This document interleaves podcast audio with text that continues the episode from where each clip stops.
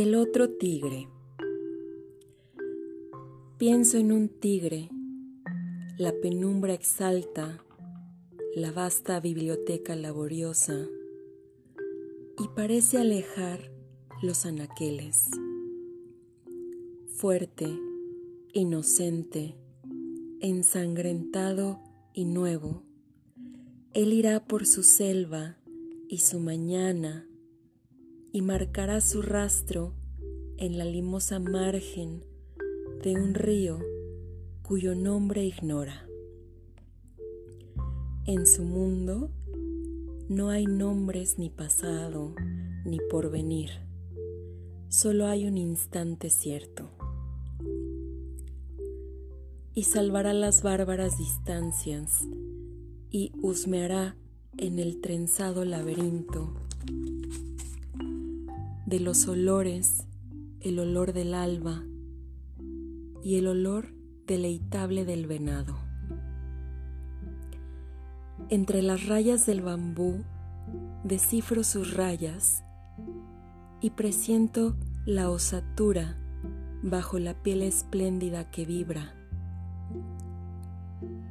En vano se interponen los convexos mares y los desiertos del planeta desde esta casa de un remoto puerto de América del Sur, te sigo y sueño, oh tigre de las márgenes del Ganges, cunde la tarde en mi alma y reflexiono que el tigre vocativo de mi verso es un tigre de símbolos y sombras.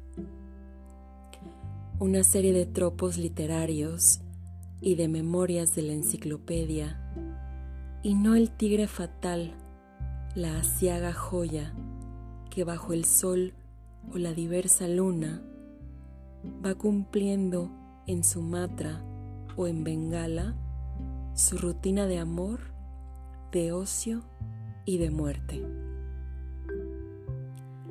Al tigre de los símbolos he opuesto el verdadero el de caliente sangre, el que diezma la tribu de los búfalos, y hoy, 3 de agosto del 59, alarga en la pradera una pausada sombra, pero ya el hecho de nombrarlo y de conjeturar su circunstancia lo hace ficción del arte y no criatura viviente de las que andan por la tierra.